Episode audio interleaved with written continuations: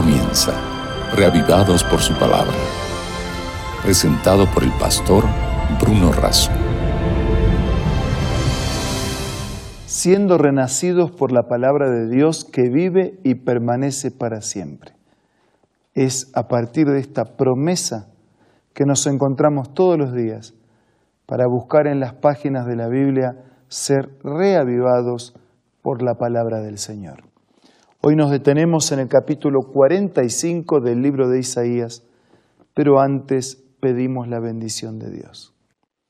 Padre nuestro que estás en los cielos, al meditar en tu palabra, que tu Espíritu nos guíe de la misma manera que guiaste a los que escribieron, para que podamos entender y aplicar tu mensaje a nuestra vida.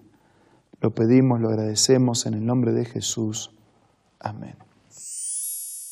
Las conquistas de Ciro, rey de Persia, fueron posibles gracias a la intervención de Dios y fueron un medio que Dios utilizó para recordar y para asegurar a su pueblo y a sus hijos que serían restaurados del exilio y eso generaría gratitud, alabanza y reconocimiento de todos los pueblos vecinos de la intervención de Dios.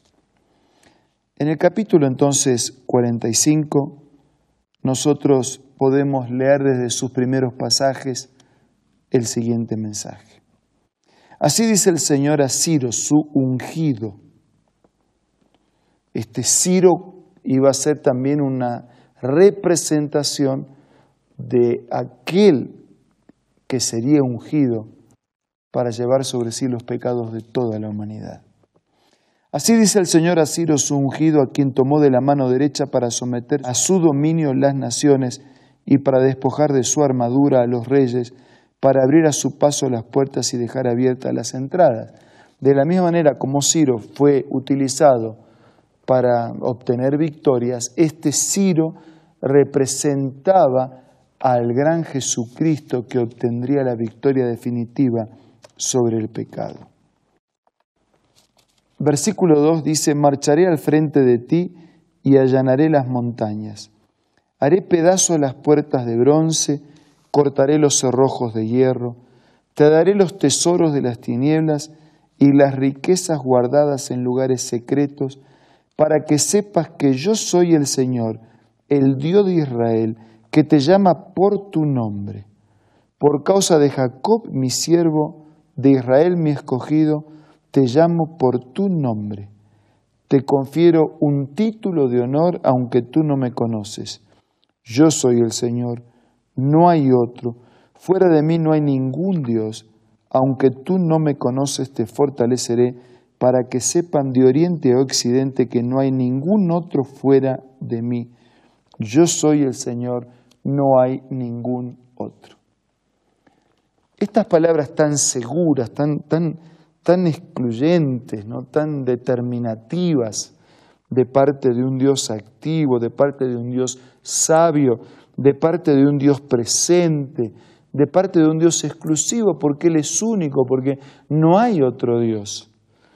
Ese que quiere que sepamos quién es Él, que reconozcamos su autoridad, su intervención, su presencia en nuestra vida que podamos entender que ese no hay otro Dios fuera de Él y que en Él podemos confiar y de Él podemos depender. Los siguientes pasajes muestran que no solo estaba refiriéndose a Ciro, sino que Ciro era parcialmente un símbolo del gran Mesías que habría de venir. Por eso dice el versículo 7, yo formo la luz y creo las tinieblas, traigo bienestar y puedo crear calamidad. Yo el Señor hago todas estas cosas. Destilen cielo desde lo alto, nubes, hagan llover justicia. O sea, no se refiere solamente a Ciro en su accionar momentáneo, se refiere a quien él está representando como el autor de la vida, como el creador de los cielos, como el que produce la lluvia, pero no solo la lluvia de agua, sino la lluvia de justicia. Que se abra la tierra de par en par, que brote la salvación, que crezca con ella la justicia. Yo el Señor lo he creado. Versículo 9. Ay del que contiende con su hacedor.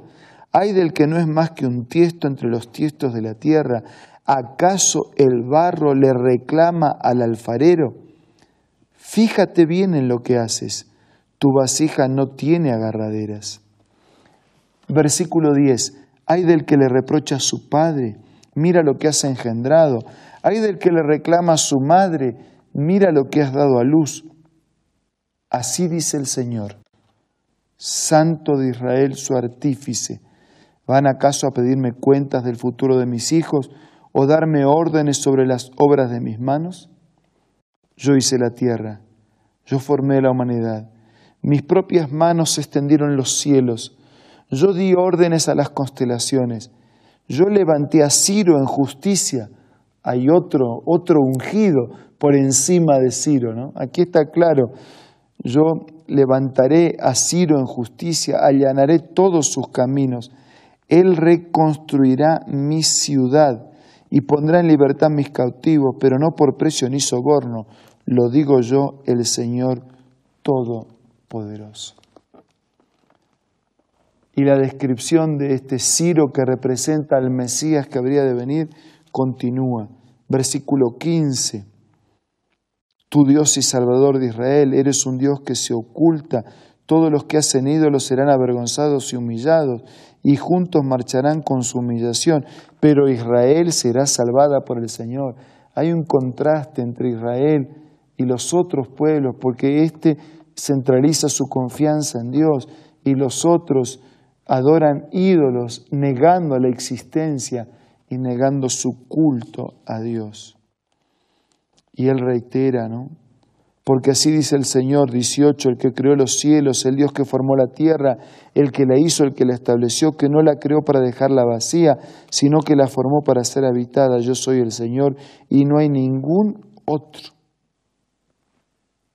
Yo soy el Señor y no hay ningún otro. El que creó la tierra, poder para crear, pero no la creó para que esté vacía, sino para que fuese habitada y para que viviesen en felicidad y en plenitud. Versículo 20, reúnanse fugitivos de las naciones, congréguense y vengan. Versículo 22, vuelvan a mí y sean salvos todos los confines de la tierra, porque yo soy Dios y no hay ningún otro. Dios extiende la salvación no solo a Israel, sino a todos los pueblos vecinos. Dios extiende la salvación hasta lo último de la tierra, hasta los confines de la tierra. Vuelvan a mí y sean salvos todos los confines de la tierra, porque yo soy Dios y no hay ningún otro. Versículo 23, he jurado por mí mismo, con integridad he pronunciado una palabra irrevocable, ante mí se doblará toda rodilla y por mí jurará toda lengua. Ellos dirán, versículo 24, solo en el Señor hay justicia y poder. Versículo 25, pero toda la descendencia de Israel será vindicada y exaltada en el Señor. Israelitas en la historia y no israelitas, los de ayer, los de hoy, pueblos vecinos, cercanos y lejanos, Dios ofrece la salvación a todos. Su puerta de par en par está abierta y sus brazos listos para abrazar y recibir a todos como sus hijos, en la medida que volvamos a Él para ser salvos. Vuelvan a mí y sean salvos todos los confines la tierra. Si usted es de, es de esas personas que ya mira permanentemente a Dios y a su palabra, renueve su mirada en esta mañana. Si usted es de esas personas que nunca miró para el cielo, lo invito respetuosamente a que mire hacia Dios, sus promesas, su palabra y encuentre la salvación que Dios ofrece a todos sus hijos. Ahora vamos a usar estos momentos para hablar con Dios.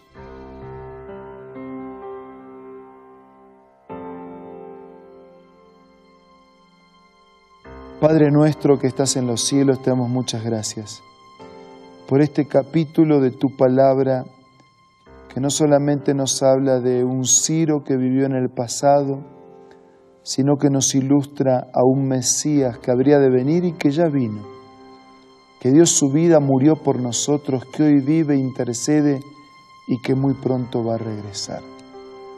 Ayúdanos a confiar. Ayúdanos a venir, mirar tu gracia, tu poder y tus promesas y ser salvos por tu presencia. Nada merecemos, pero todo te pido y te agradezco en el nombre de Jesús. Amén. Muchas gracias por acompañarnos una vez más. Que tengan el mejor de los días. Les envío un abrazo, pero sobre todo espero que reciban el abrazo del Señor. Hasta mañana, si Dios quiere. Esto fue Reavivados por su palabra, presentado por el pastor Bruno Razo.